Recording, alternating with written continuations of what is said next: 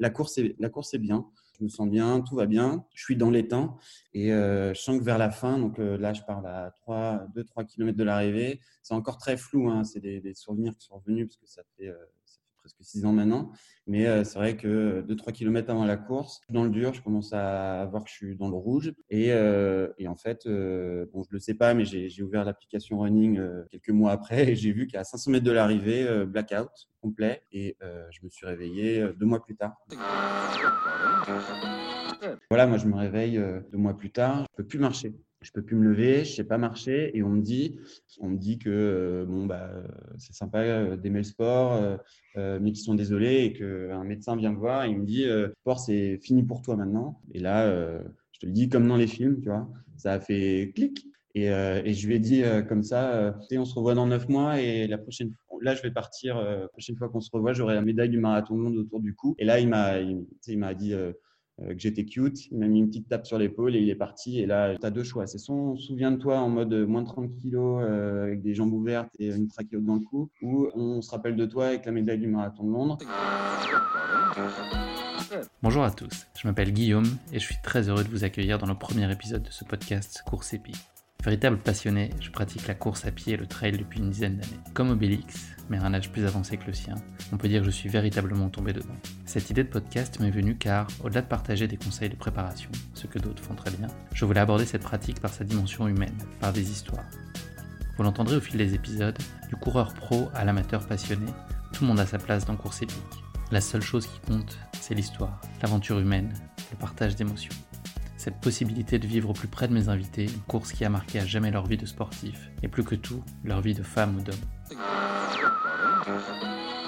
Pour ce premier épisode consacré au marathon de Londres, j'ai le grand plaisir d'accueillir Guy Pelan. Nos routes se sont croisées avec Guy dans nos vies professionnelles précédentes, et par chance nous n'avons jamais perdu contact depuis. Lié par l'amour du sport, et notamment de la course à pied, j'ai tout de suite pensé à lui pour qu'il partage avec vous son histoire incroyable survenue en Angleterre il y a six ans. Une histoire bouleversante fondamentalement source d'optimisme et preuve d'une volonté sans pareille que Guy incarne à merveille. Je pense que ça y est, le moment est venu de prendre avec lui le départ de sa course épique.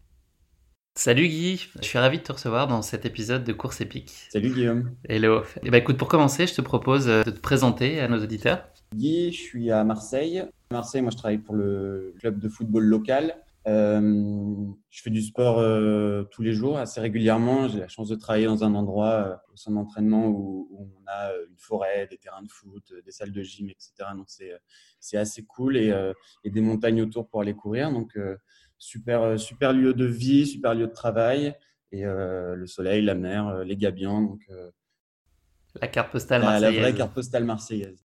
Et sur ta pratique du running, est-ce que tu peux nous en dire un peu plus? Est-ce que tu as plutôt un profil qui aime courir pour le loisir ou est-ce que es, la compétition, c'est un truc qui te motive particulièrement? Alors, je cours depuis, euh, depuis pas si longtemps que ça en vrai, depuis euh, un peu plus d'une dizaine d'années. Euh, c'est à Londres, on en, on, en reparlera, où, je m'y suis vraiment mis, parce que tu as, as d'espace à Londres, tu as la Tamise, donc c'est là où j'ai vraiment commencé. Et depuis, oui, certaines courses, donc j'en suis à, à plusieurs marathons, plusieurs semis. Euh, je cours toutes les semaines, quasiment euh, trois fois par semaine. Et, euh, et la chance d'être à Marseille, c'est que je vis près de la Corniche, qui est un super spot de runner. et si on, on, pousse un peu pour, les, pour ceux qui connaissent Marseille, on peut aller jusqu'à Calong, les Goudes, etc. Donc ça fait des, des super terrains de jeu. Et, et le running, alors compétition, pas dans, dans le sens aller chercher un temps euh, où euh, je suis pas, je suis pas forcément rapide. J'ai un physique, euh, je fais beaucoup de rugby, donc j'ai un physique assez, assez, assez costaud, mais, mais plus la performance ou le challenge contre soi-même, c'est plus ça.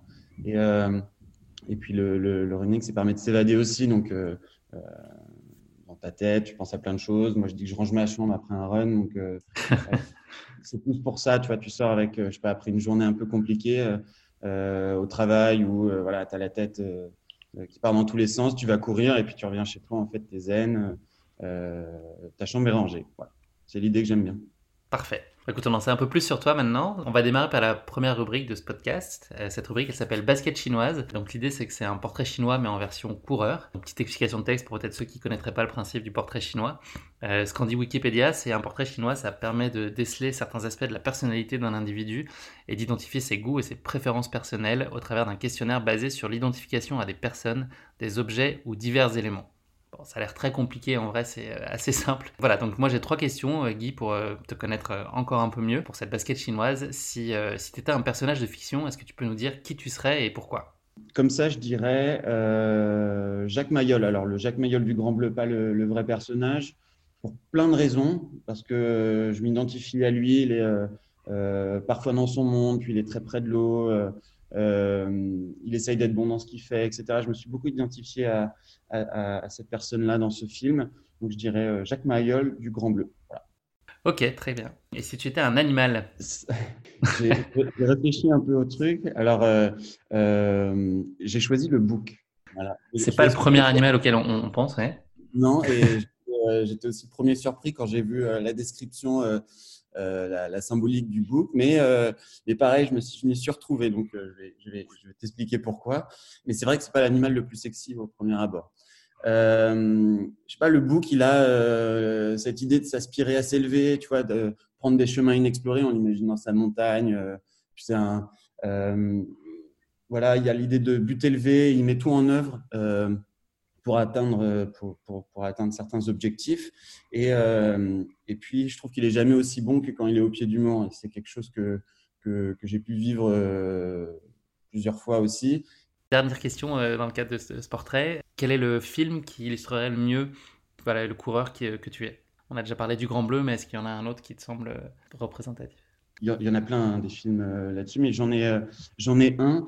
Euh, ou je ne sais pas si tu l'as déjà vu, mais en tout cas, j'encourage, euh, je t'encourage toi et puis tous ceux qui nous écoutent à, le voir. C'est la vie rêvée, la vie rêvée de Walter Mitty.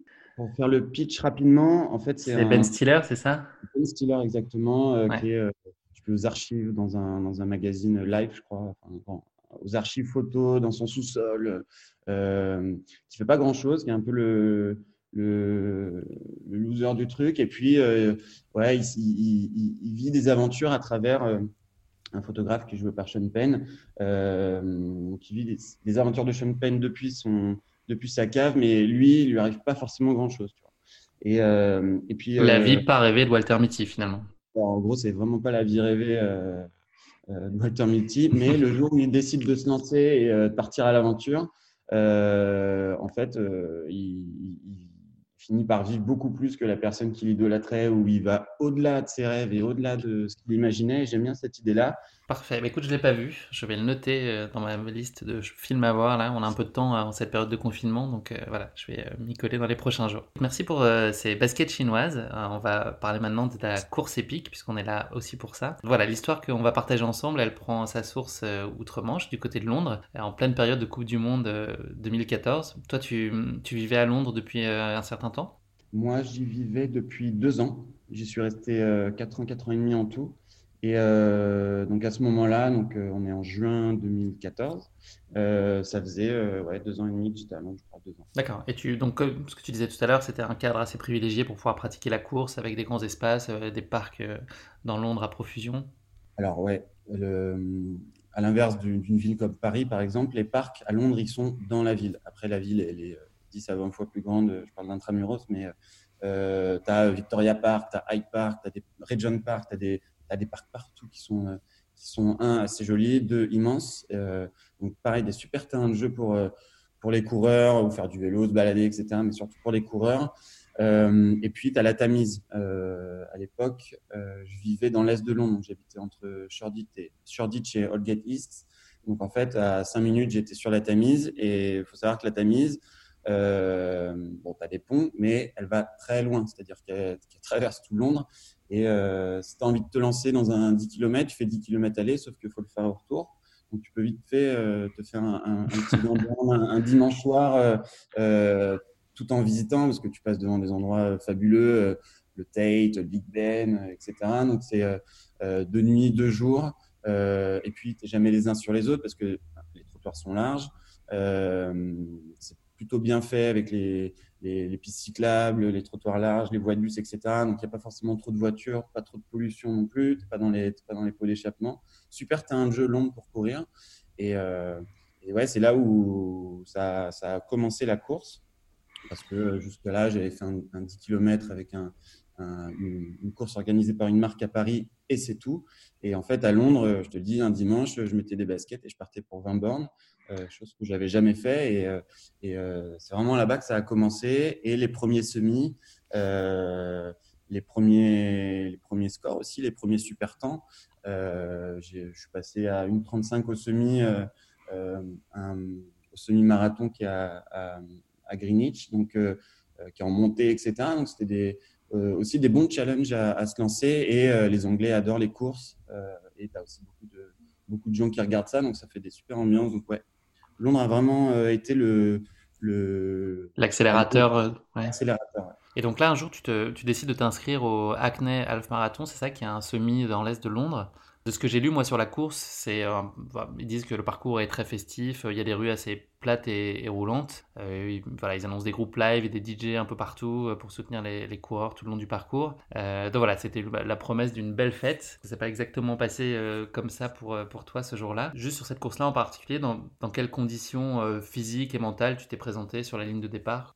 C'est là qu'était le problème. C'est euh, quand tu n'es pas forcément accompagné ou, euh, ou, que tu fais un peu voilà, des bêtises, euh, comme c'était mon cas. Il faut savoir qu'une semaine avant le semi-marathon, j'avais fêté mes 27 ans. donc beaucoup d'excès. et puis la course était un samedi de mémoire. Et le jeudi précédent, dans ma prépa, j'étais parti et j'avais fait un semi dans Victoria Park. Donc franchement préparé. un semi par un semi, ouais, c'est peut-être pas la meilleure option par un semi, c'est vraiment pas la bonne option, mais je sais pas, jour-là, j'avais envie d'y aller. Et, euh, et, surtout, ce qui a pêché aussi, c'est euh, une très mauvaise alimentation. Donc euh, voilà, je faire un retour d'expérience aussi aux personnes qui nous écoutent, mais l'alimentation, ça fait vraiment partie à part entière. C'est même la moitié d'une préparation, c'est l'alimentation. À l'époque, alors je voulais perdre du poids parce que je voulais passer sous les 1,30 pendant ce, pendant ce semi. J'allais vraiment euh, euh, là pour le coup en quête d'un objectif, mais mal préparé et mal alimenté. Donc euh, quand je dis mal alimenté, c'est que pour perdre du poids, je m'étais mis en tête qu'il fallait que je mange beaucoup de légumes, du poulet, des œufs, des épinards. Et en fait, un régime trop protéiné. Il faut savoir qu'un régime trop protéiné, bah, ça fait fonctionner les reins un peu trop euh, qu'il devrait. Et on, en parlera tout à l'heure, mais ça a été, euh, ça a été le, la raison euh, de ce qui m'est arrivé après. Mais voilà, en tout cas, j'arrive au, semi le matin, donc voilà, sur la, sur la, sur la, au départ. Il faut savoir qu'il démarre dans le parc olympique de Londres, donc là où ils avaient accueilli les JO deux ans avant. Donc super lieu, super ambiance effectivement, des DJ partout. L'Est de Londres, c'est le quartier un peu hipster, etc. Donc c'est vrai qu'il y avait des DJ assez cool, euh, des mecs qui faisaient du beatbox et tout. Donc euh, super ambiance. Le départ est donné. Et voilà, comment, enfin, quelles sont tes sensations? Comment sont passés euh, voilà, les, premiers kilomètres? Alors, moi j'écoutais de la, j'avais de la techno dans les oreilles, de l'électro dans les oreilles à fond ce jour-là. tu courais seul? Tu as pris le départ tout seul? Alors, j'étais avec une personne que tu connais, qui on a travaillé, elle Cyrine, qui on courait pas ensemble, on a pris le départ ensemble. Euh, et c'est aussi grâce à elle que qu'on peut se parler aujourd'hui. Elle m'a vraiment euh, sauvé euh, ce jour-là. mais voilà, je pars, je pars sur cette course, donc électro à fond dans les oreilles. je pars vite parce que forcément une 30, faut y aller. et puis, franchement, tout va bien.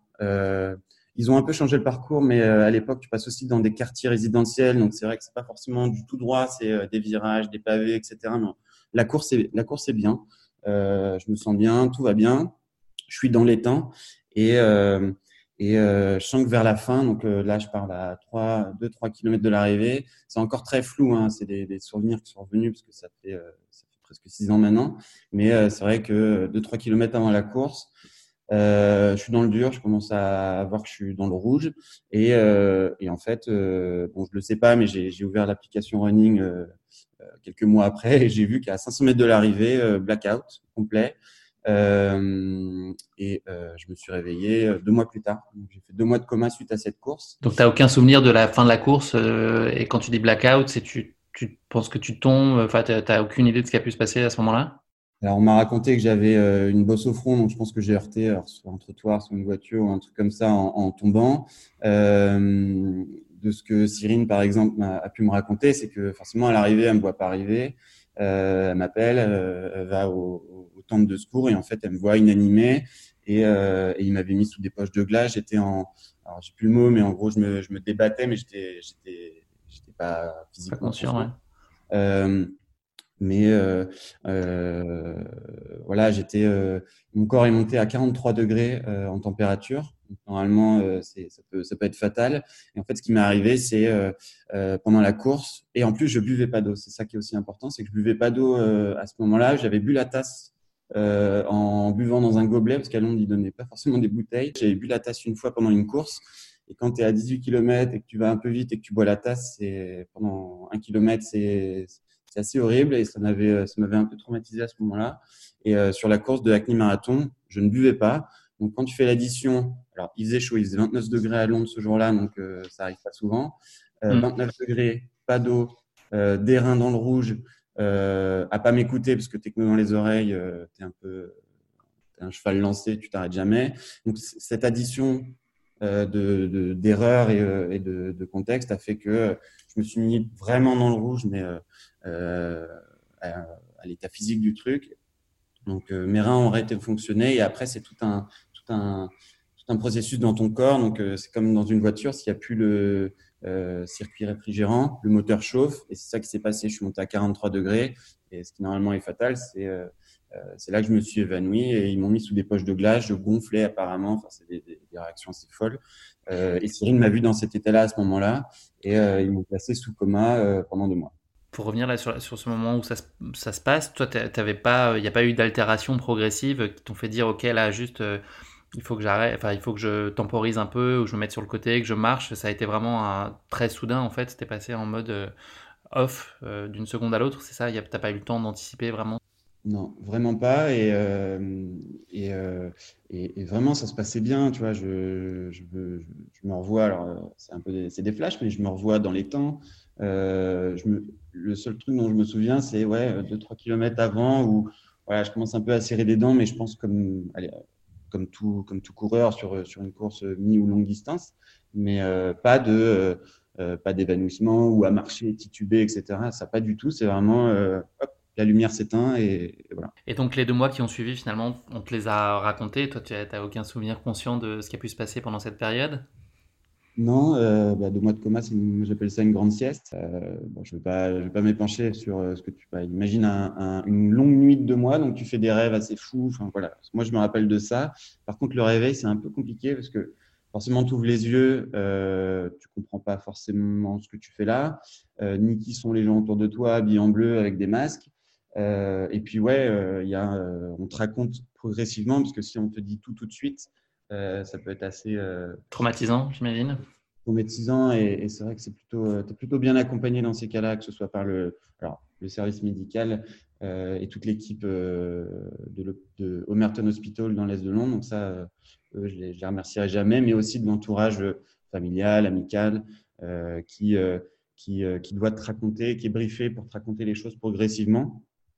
Mais voilà, moi je me réveille deux mois plus tard. Je j'ai moins 30 kilos de ce que je fais d'habitude. Donc de 85, je passe à 55.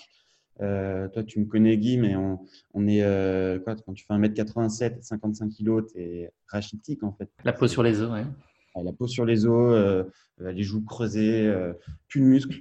Euh, et, euh, et, surtout, j'ai des bandages aux jambes. Donc ça, je comprends pas trop. Et j'ai une trachéo dans la gorge, mais j'ai des, j'ai des bandages aux jambes. Et je, au début, je comprends pas trop parce que c'est euh, euh comme des plâtres, tu vois. Des, c'est pas, un, ça ressemble pas à un pansement. C'est comme, euh, comme deux gros plâtres. Donc je pose ouais. la question de, de, pourquoi.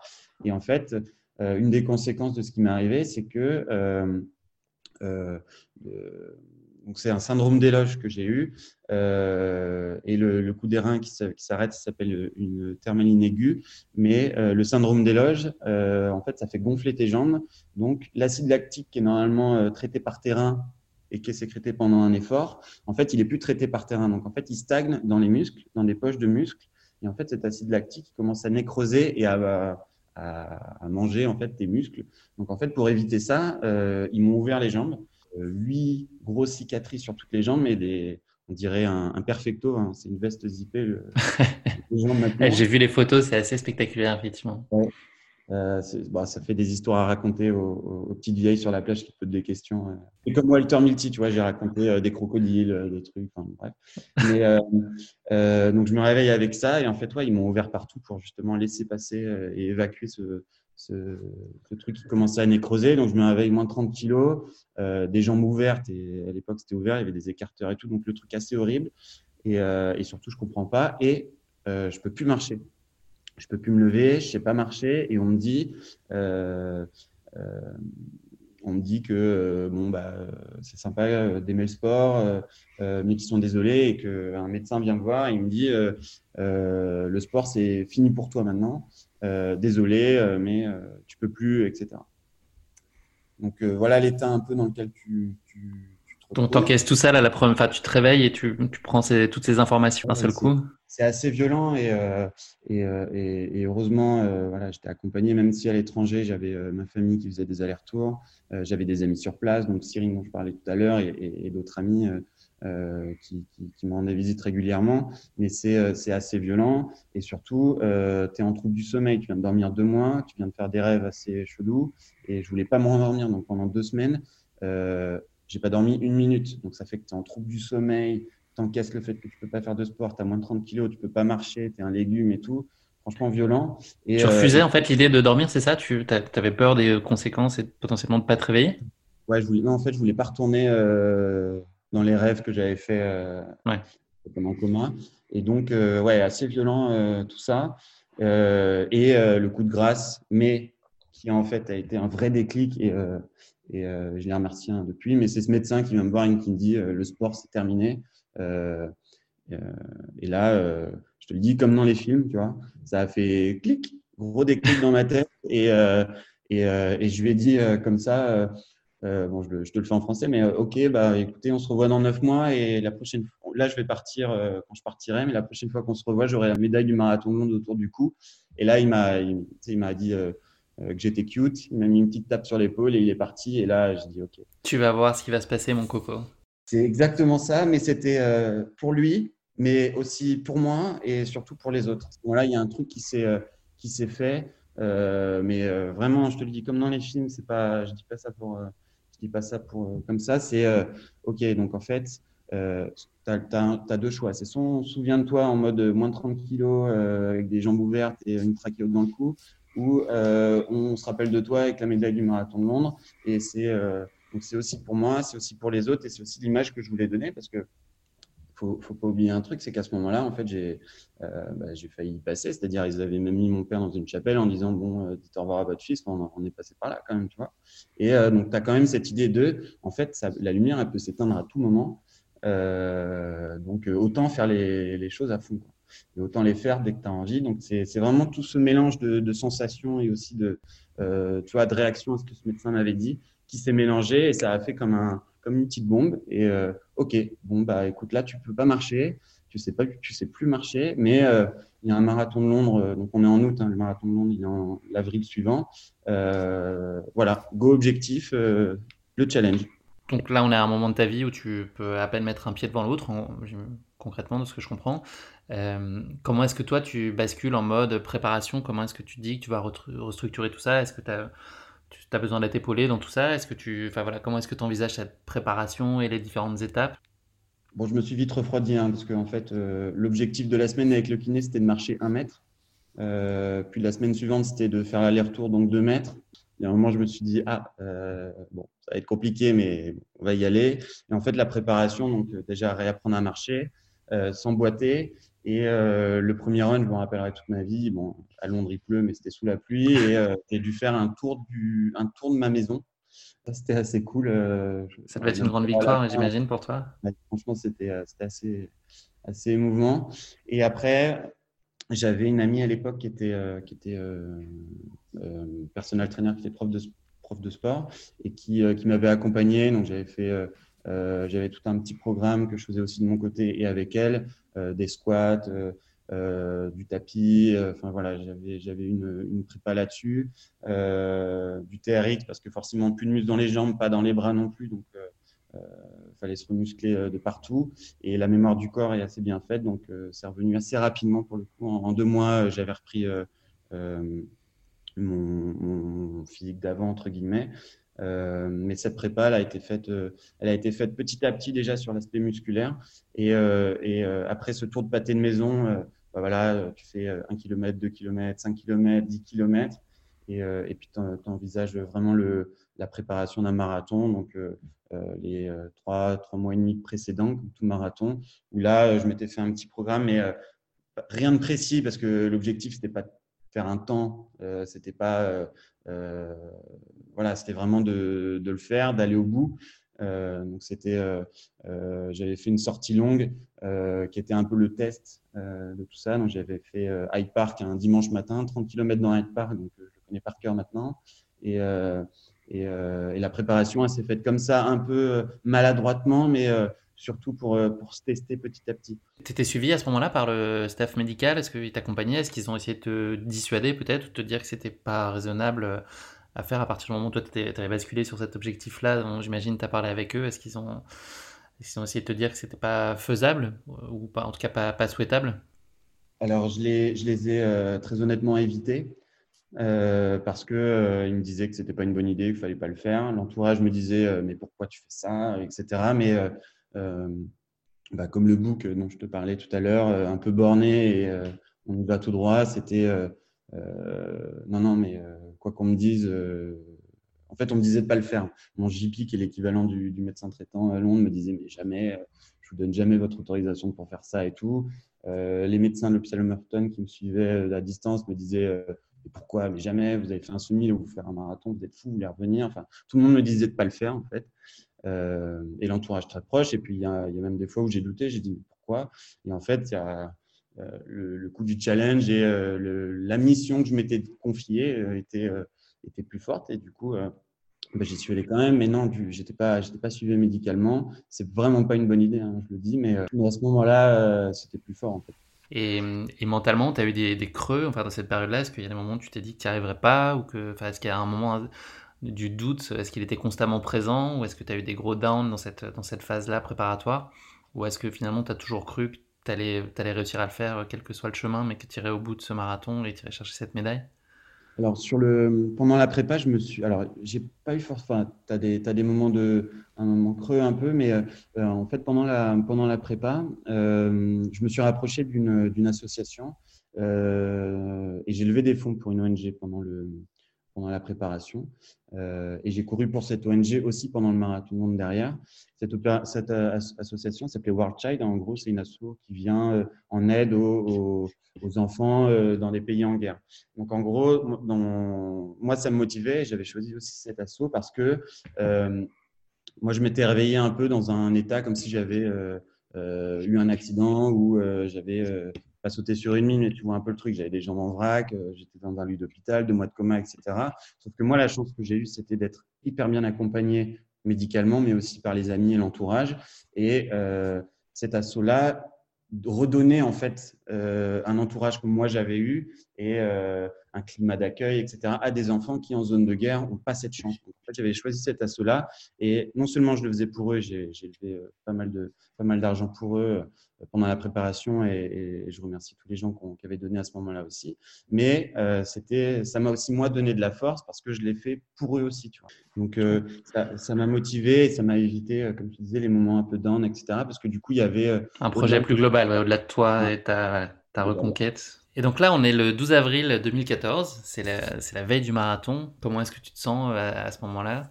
Euh, bah Déjà, euh, euh, compliqué. Tu dors pas forcément bien avant une course en général. Tu as, déjà vécu ça aussi. tu as du mal déjà à la base à dormir. Mais en plus, je me disais, et c'est là en fait les vraies questions arrivent. c'est pourquoi euh, t'es pas certain d'arriver au un t'es pas certain d'arriver à l'arrivée mais aussi euh, je me suis dit mais ça se trouve euh, médicalement euh, je suis pas du tout bon et en fait il va me se repasser ce qui m'est déjà arrivé neuf mois avant donc c'est un mélange d'appréhension parce que la course parce que c'est aussi mon premier marathon et et puis l'aspect santé où tu te dis ça se trouve la lumière peut se rééteindre à tout moment. Donc, tu vois, c'est cette espèce de sensation la veille. et mais motivé quand même, tu vois. J'avais j'avais des messages bienveillants d'amis, de famille, etc. Mais mais, mais, voilà, la nuit compliquée, pas forcément un gros sommeil. J'ai dû dormir 3-4 heures grand max c'est surtout le matin où, là tout a changé, c'est excitation maximale et en fait là tu rentres vraiment dans ta bulle euh, et c'est là où vu que c'est aussi mon premier marathon donc je te parle aussi à ce moment-là comme quelqu'un qui découvre toutes ces sensations là, c'est euh, euh, voilà tout ce, je pense que tous les, tous, les marathoniens qui, nous écoutent ont, connu ça, c'est le matin quand tu te rends sur le, le lieu de départ euh, dans la tête, c'est génial. C'est un, mix d'excitation, d'appréhension. Tu as une boule au ventre, mais en même temps, c'est une bonne boule au ventre, tu vois. Et c'est tout ça euh, qui se passe. Et, euh, et, en fait, à Londres, c'est pas mal organisé, donc tu n'as pas le temps. Enfin, tous les métros sont gratuits, tous les métros sont bien faits, il n'y a pas de file d'attente. donc, tu vraiment le. Tu qu'un truc auquel penser, c'est ta course, ta bulle. Et, et c'est là-dedans que je me retrouve le matin, euh, de, le matin de la, de la course. Et euh, le départ du marathon il est dans un coin assez cool, c'est euh, Greenwich Park, donc c'est tout à l'est. Euh, c'est un, un, super parc, une super forêt, et le, le, le départ se passe là-bas. et donc, voilà, le matin du départ euh, le marathon de Londres, il y a un peu moins de personnes qu'à Paris. Euh, on parle quand même de 40 000 personnes, 45 000 personnes. Donc c'est quand même du monde. Mais, euh, mais super excitation le matin. et puis premier marathon, ça y est, on y est. Ça fait neuf mois qu'on se bat pour ça.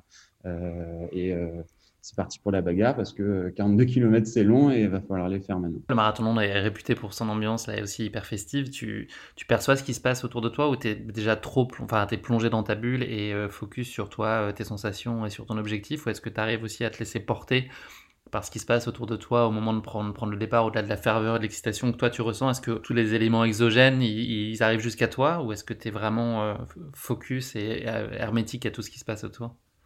En fait, les, les, les, Anglais, je les adore parce que, euh, tu vois, là où, par exemple, sur le semi, j'avais été dans ma bulle parce que musique à fond dans les oreilles, dans mon truc. En fait, là, sur le marathon de Londres, j'ai très vite été décroché par les gens autour.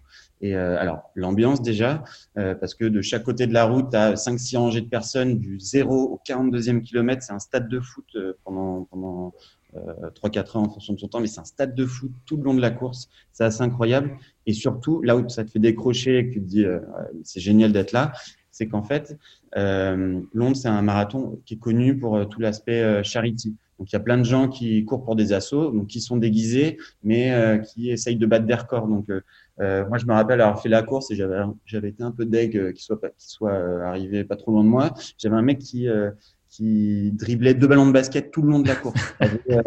Tu avais, un, un, militaire, il avait, donc je pense que lui, il avait dû perdre un pari, mais il était en Rangers, en tenue militaire, casqué, gros sac dans le dos, il courait, il courait. Euh, quel enfer. Un, ouais, quel enfer pour lui. Mais, mais en fait, tu avais un mec qui était déguisé en oreille, tu avais un mec en tour Eiffel, tu avais des gars qui portaient des trucs. Enfin, c'est, et en fait, c'est une super ambiance. Et tu as des gens déguisés partout, déguisés en princesse. Enfin, tu vois, des, et euh, tous ces gens-là, en fait, ils, ils font ça pour euh, Book ou autre, mais aussi pour des charities. Et ça te donne, euh, tu vois, ce mélange de ambiance stade de foot, gens un peu fous autour de toi euh, qui tentent des trucs incroyables en fait, tu décroches vite et euh, tu as juste envie d'être là euh, pour euh, la fête, en fait, tu vois. même si ça reste un marathon, ça reste une course, mais du coup, ça te permet de voilà, t'évader, de rigoler, de sourire quand tu croises quelqu'un, tu fais des checks à tout le monde. c'est assez cool comme ambiance et, en fait, de, tu vois, l'appréhension, la bulle, la peur ou le côté un peu bagarre, faut y aller. En fait, il a vite disparu parce que les Anglais sont géniaux et euh, ils font vite décrocher euh, pour toute cette ambiance. Et après, la course en elle-même, elle est assez incroyable parce que euh, tu traverses tout l'est de Londres, pardon, donc Greenwich est à l'est, je une bêtise tout à l'heure. Donc tu traverses tout l'est de Londres, tu arrives à Tower Bridge, enfin, tu vois, c'est des super lieux, tu arrives près de la Tamise et et cette course, elle est incroyable. Donc, du, du, du 0 jusqu'au 25, c'était euh, une partie de plaisir, mais en vrai, c'était vraiment génial. Et tu te sentais en confiance à ce moment-là? Est-ce que tu as déjà en tête que tu vas réussir à finir ou pas encore? Là, tu te laisses bercer et tu prends un, un pas après l'autre sur, sur le premier semi globalement? Tout ça avait disparu en vrai je courais avec une bouteille d'eau à la main euh, désormais. Donc, je me suis dit au moins là-dessus, on est, on est tranquille. Euh, j'ai croisé euh, euh le staff de l'ONG euh, à plusieurs parties du, du, de la cour, donc ça a des super souvenirs aussi. Et puis ça te donne un coup de boost incroyable. mais, mais là, ouais, il y avait plus trop d'appréhension et, et, et, là, c'était c'était en avant et, et pas que je savais que j'allais le faire, mais c'était ça, là, pour le coup, ça devenait naturel, tu vois. C'était ça y est, les, les, bonnes sensations, elles sont là. On est là, c'est la fête, c'est le lieu où il faut être. Et, euh, et, c'est parti. Tu prends un mur. as quand même pris le mur, rassure-moi. Il y a toujours ce, ce, petit mur, mais euh, et, ce qui est sympa, donc là, c'est un peu le, mauvais côté du marathon de monde, c'est que le mur, tu, tu, le prends dans un endroit qui s'appelle Canary Wharf et qui est un endroit super parce que c'est l'équivalent de la Défense à Londres. Euh, avec des virages, des trucs, des tours autour et tout. Pour se prendre un mur, c'est vraiment pas c'est vraiment pas, c'est vraiment pas génial. Mais, euh, mais bon, comme tout mur, euh, il, se, il se passe. Hein. Et puis, euh, et puis euh, juste euh, vers le 32-33 de mémoire, tu arrives près de la Tamise et c'est là où, bah, en fait, c'est tout droit parce que tu, tu commences la Tamise à Tower Bridge. Et pour ceux qui connaissent, le Big Ben, c'est plus 5, 6, 7 bornes plus loin. Et, euh, et là, bah, c'était aussi les lieux que je connaissais par cœur, parce que c'est là où je m'étais entraîné, où j'avais découvert le running et tout. Donc, c'est aussi là où tu as plein de sensations qui arrivent. Et, euh, et l'endroit, il paraît familier. Donc, euh, là, euh, je savais que j'allais aller au bout. Et, pour le coup, c'était là, ça devenait plaisant. Donc là, tu as déroulé jusqu'à quelques centaines de mètres de l'arrivée. Là, tu déroules, tu as la Tamise, tu as les super endroits, tu arrives devant le Big Ben. Euh, pour la petite histoire, euh, tu, tu, vois David Beckham qui est dans l'espace VIP, euh, qui fait des coucous à tout le monde, donc ça m'avait fait sourire à ce moment-là. Et puis, euh, Big Ben, tu tournes à droite, tu arrives devant le Parlement, et puis là, tu arrives dans Green Park. Euh, et, euh, et l'arrivée du, du, du, marathon de Londres, elle se passe entre Buckingham Palace et Trafalgar Square. Donc, c'est un endroit qui s'appelle le The Mall. Euh, et là, c'est la fête parce que euh, de 500 rangées de personnes, en fait, c'est noir de monde. Euh, c'est une ambiance de, de, folie. Tu vois, j'en ai encore des frissons en te le racontant, mais c'est là pour le coup bah, c'est euh, bah, un, tu as fait ton marathon, deux, euh, bah, j'ai réussi mon challenge que je m'étais fixé. Donc, c'était euh, euh, dans ma tête, là, ça explose. Euh, ça explose parce que ça y est, on y est, ça y est, bah, déjà, je suis en vie. deux, je suis à l'arrivée, je l'ai fait. Et le coup de grâce, c'était juste devant Trafalgar Square, j'avais des amis qui m'attendaient, je les entends crier, ils avaient des drapeaux français, bretons et tout, donc je les vois. forcément, je vais les embrasser, je, des, des, cris de guerre. Puis là, sur l'arrivée, donc sur ce mall, les 200-300 euh, derniers mètres, j'ai découvert la sensation incroyable que, je pense chaque coureur euh, doit connaître à sa façon, mais qui surtout me donne envie d'y retourner depuis. Euh, c'est là, c'était un mélange. Donc, faut, faut imaginer le contexte. Hein. Tu as, Buckingham Palace dans le dos, tu es sur le mall, tu as des drapeaux anglais, l'Union Jack qui flotte partout, euh, une ambiance de folie, un contexte avec euh, ça crie partout, tu as de la musique et tu as des soldats en randonnion euh, qui te font des saluts militaires et tout. Enfin, tu as l'impression de, je sais pas, de, de d'être un héros, tu rentres dans Rome, un truc comme ça et tout. Enfin, et, là, c'est un mélange, tu vois, dans ma tête, c'est je pleure, je ris, je repleure, je ris. Enfin, c'est c'est, euh, je sais pas, c'est une montée d'endorphines, de sentiments, de trucs incroyables. Et puis surtout, il y avait l'aspect challenge, revanche, euh, tout ça qui se mélange. Et euh, je crois que la personne, la petite dame qui m'a mis la médaille autour du cou, voilà, c'est tombé, c'est tombé, tombé sur elle. Tombé sur elle. C'est quoi la première chose que tu t'es dit bras, franchir la la première pensée Est-ce que tu t'en souviens? Ouais, c'est, c'est, ça y est, je l'ai fait, quoi, tu vois. Euh, je l'ai fait et je l'ai pas fait tout seul parce que euh, tu vois j'avais le t-shirt de l'assaut donc euh, c'était aussi pour eux donc je l'ai fait pour eux et puis euh, c'était euh, le vrai truc que, que, je me suis dit à ce moment-là c'est et, et c'est mon motto depuis c'est quand on veut un truc on peut en fait tu vois. Et, et alors tu as mis l'obstacle hein, parce que tu as les gens qui te disent faut pas tu as l'aspect physique as... mais en fait si tu veux vraiment un truc quel que soit l'obstacle tu vas donc, je reviens à l'idée de book tout à l'heure et ça me plaît pas mal. C'est euh, challenge élevé, ben, euh, mets tout en œuvre pour y aller. Et, à ce moment-là, en fait, c'est ça. C'est ce jour-là que euh, je me suis dit, dès que tu veux faire un truc, dès que tu as envie de faire quelque chose ou dès que tu le sens, euh, faut y aller et faut même pas réfléchir. Sachant qu'en plus, maintenant que, que, je sais que la lumière peut s'éteindre à tout moment et que bah, c'est fini, depuis, dès que je veux faire un truc, j'y vais.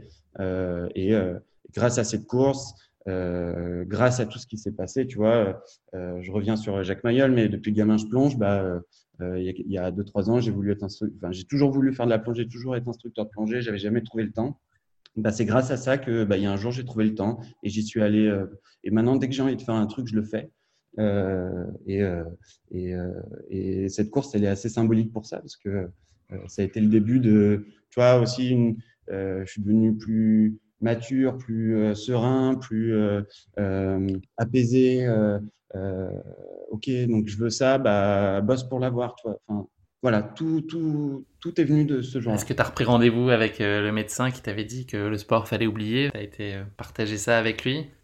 Le lendemain, j'y suis retourné retourné à l'hôpital, donc j'avais des fleurs dans la main, j'avais une médaille autour du cou. Ils, m'ont vu euh, partir neuf mois avant en boitant et je suis revenu euh, neuf mois après, euh, le lendemain de la course, en boitant à nouveau, mais pas pour les mêmes raisons. Parce qu'après un marathon, tu, marches en canard. Donc au début, on en a rigolé, mais voilà, je suis allé les voir. C'était une surprise, donc je suis allé les voir dans l'unité où ils travaillaient. Et là, ils me voient arriver, donc des yeux qui s'écarquillent, et puis eux comme moi, tout le monde pleure, on s'est pris dans les bras, on a fait une super photo. Et, c'est des gens, euh, c'est ce que je leur ai dit, je leur ai dit, euh, comme je vais te le dire, je l'ai pas fait tout seul, c'est aussi grâce à vous et vous étiez avec moi tout le temps. Donc, euh, parce que c'est des gens qui, qui m'ont retapé, tu vois, à l'époque quand même, parce que euh, j'étais pas, j'étais pas en bel état et c'était aussi leur course à eux. Donc, voilà, j'avais pris une médaille en rab et je leur ai laissé. Ouais, j'imagine pour eux, ça devait être aussi au moins aussi émouvant que pour toi. Est-ce que tu as recouru le marathon de Londres depuis? Est-ce que tu as voulu ou est-ce que tu préfères le garder comme un souvenir figé qui cristallise plein de, plein de choses de ce moment-là de ta vie, de toutes les émotions que tu as pu ressentir et tu veux plus y toucher et garder ce moment-là avec toute sa dimension symbolique intacte Ouais, j'ai vraiment envie de le laisser comme il est. C'est une super course, donc j'encourage vraiment euh, tout le monde à, la faire. Il faut être tiré au sort, c'est le plus difficile presque. Il faut être tiré au sort, mais, euh, ou, mais sinon, euh, associez-vous à, une ONG ou quelque chose. Et bon, ça facilite les choses pour l'inscription, mais c'est surtout, vous courez pour une bonne cause. Et, vous le verrez, c'est hyper important là-bas. Enfin, ça fait partie du, truc aussi. Euh, mais bon, euh, super course. Moi, je veux la laisser comme elle est. Euh, mais depuis, oui, j'ai couru. Alors, c'était le premier marathon et maintenant, j'en fais un par an. Donc, j'en suis à mon cinquième. Mieux préparé. Donc, je fais des vrais prépas. je fais attention à moi. Je mange mieux. je m'hydrate. Enfin, voilà. Mais depuis, ouais, je, je recours. J'ai refait plusieurs semis depuis. Là, ton prochain objectif, c'est quoi? Est-ce que tu, enfin, le calendrier est un peu bousculé en cette période de, de confinement, en tout cas au moment où on enregistre cette interview. Est-ce que tu as déjà en ligne de mire un projet pour euh, peut-être cette fin d'année ou euh, à défaut en 2021 Alors maintenant, ouais. Alors j'avais euh, j'avais j'avais Madrid par exemple, Madrid ou Rome. En fait maintenant les marathons, j'ai trouvé un, truc assez cool, c'est je cours un marathon dans une ville où j'ai jamais mis les pieds. Comme ça, mhm.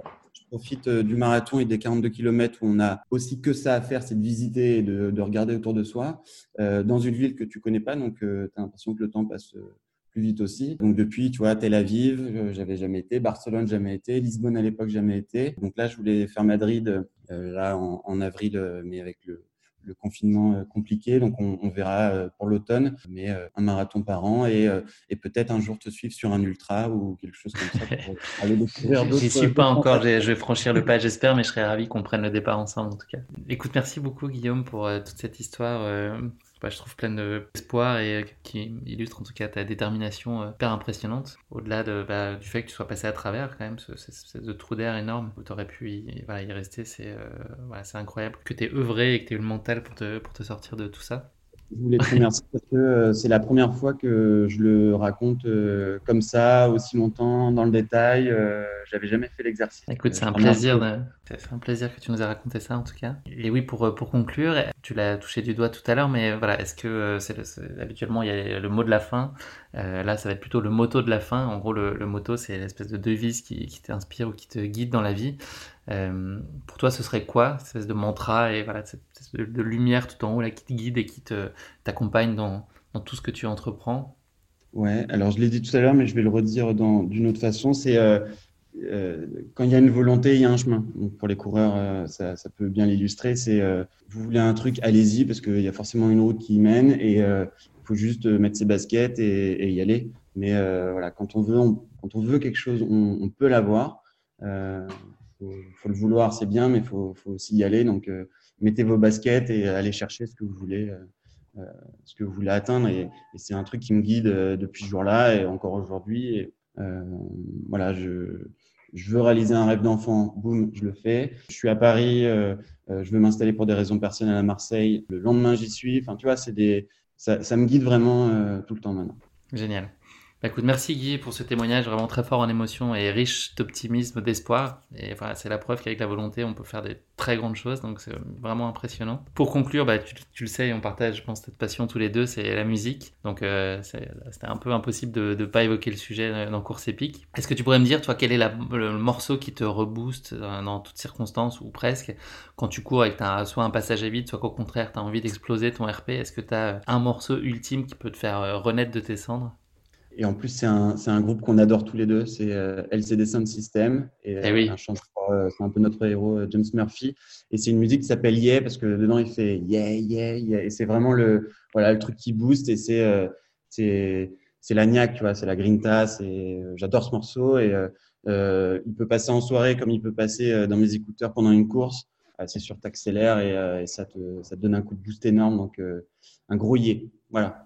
On invite tout le monde à écouter ce morceau. Euh. C'est une version, euh, elle a un petit nom, c'est la Crass Version. Si vous la cherchez, LCD Sound System, Yeah, Crass Version. Merci euh, à nouveau, Guy. Ça a été un plaisir et une chance euh, de recueillir ton, témoignage et que tu nous racontes toute cette aventure en détail. Voilà, qui est fondamentalement, moi, je trouve, positive et, porteuse d'espoir. C'est ça que j'en retiens en tout cas. Merci pour ta dispo. J'espère qu'on se reverra bientôt. Alors, déjà, on va commencer par être déconfiné, j'espère. Et puis, je viendrai te faire coucou à Marseille, peut-être à l'occasion d'un prochain Marseille-Cassis. Voilà, en tout cas, j'espère que nos, routes et nos sentiers se recroiseront très bientôt. On ira admirer la vue du haut de la Gineste euh, au Marseille-Cassis. Avec grand plaisir, Guy. Merci beaucoup en tout cas. Ciao, Guillaume. Salut, à bientôt. Cet épisode de Course épique est à présent terminé. Vous avez vous-même vécu une course épique N'hésitez pas à prendre contact avec moi à l'adresse guillaume.courseépique.fr. Et si vous avez des idées, des suggestions ou des remarques pour améliorer ce podcast, vous pouvez les partager avec moi à cette même adresse. Cet épisode vous a plu Vos 5 étoiles sur iTunes seront précieuses pour le faire connaître. N'hésitez pas à parler de course épique autour de vous, je suis sûr que vous comptez beaucoup de passionnés de trail et de running dans votre entourage. Merci et rendez-vous dans le prochain épisode de Course épique avec Sylvain Cusso qui viendra partager avec nous son incroyable aventure à l'Ultrafjord en Patagonie. A bientôt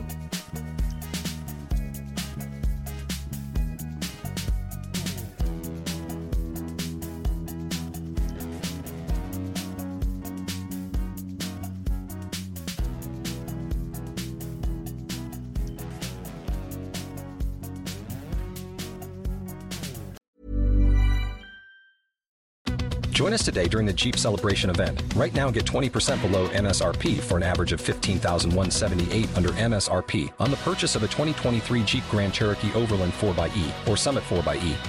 Not compatible with lease offers or with any other consumer incentive offers. 15,178 average based on 20% below average MSRP from all 2023 Grand Cherokee Overland 4xE and Summit 4xE models in dealer stock. Residency restrictions apply. Take retail delivery from dealer stock by 4 1. Jeep is a registered trademark.